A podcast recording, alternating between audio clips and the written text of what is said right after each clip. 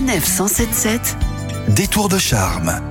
Cette semaine avec Anne Gouvernel, nous retournons en Bourgogne, région riche en très belles découvertes culturelles. Bonjour Anne. Bonjour Laurie. Alors où se trouve ce village parmi les plus beaux de France? Nous partons à une quarantaine de kilomètres au sud-ouest de Dijon, dans cette partie de la Bourgogne que l'on appelle l'Auxois, pour découvrir le village de Châteauneuf. C'est un voyage entre Moyen Âge et Renaissance. Outre son imposant château qui lui a donné son nom, le village brille aussi de sa beauté et du riche patrimoine hérité de cette période de l'histoire. Et puis il y a aussi les paysages ouverts sur les plaines de l'Auxois et le charme du canal de Bourgogne en contrebas du village. Donc un village pas si neuf que ça puisqu'il a été édifié au XIIe siècle. hein. Oui, la destinée de Châteauneuf se joue euh, en effet au XIIe siècle lorsque Jean de Chaudenay, seigneur local, décide de faire construire un château pour son fils cadet également prénommé Jean.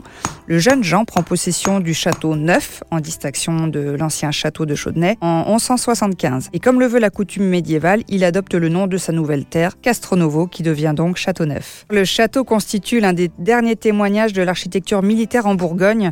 Euh, une certaine sévérité d'ailleurs se dégage de son enceinte polygonale flanquée de tours massives ainsi que de ses larges fossés. Mais l'intérieur témoigne de différents aménagements vers une demeure d'agrément. Le château présente euh, huit espaces de visite, dont également un centre d'interprétation multimédia et un jardin potager. Ce n'est pas un lieu choisi au hasard hein, pour implanter ce nouveau château. Du haut de son éperon rocheux, perché à près de 500 mètres d'altitude, la forteresse contrôlait euh, l'ancienne route reliant Dijon euh, à Autun. Et au fil de siècles, le village euh, est devenu un carrefour économique où s'échangeaient euh, les bois des hauts plateaux, les céréales ou encore les vins de la région de Beaune. On admire ainsi les belles demeures des nobles ou des riches marchands bourguignons des 14e, 15e et 16e siècles, aux façades parfois ornées de tourelles et percées de fenêtres à meneaux, ainsi que d'anciennes échoppes, tout aussi remarquables d'ailleurs. Le nom des places, place du marché, place au bœuf, place au cochon, ainsi que les anciennes halles témoignent également des activités de l'époque. Il y a un itinéraire qui a été spécialement créé pour nous guider à travers Châteauneuf. L'itinéraire du patrimoine, vous accéderez par la porte nord du bourg fortifié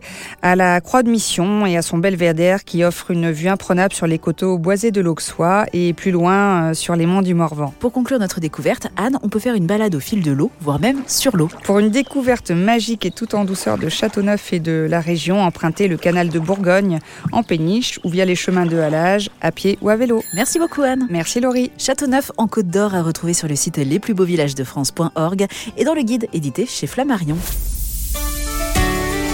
Retrouvez toutes les chroniques de Sanef 177 sur sanef177.fr.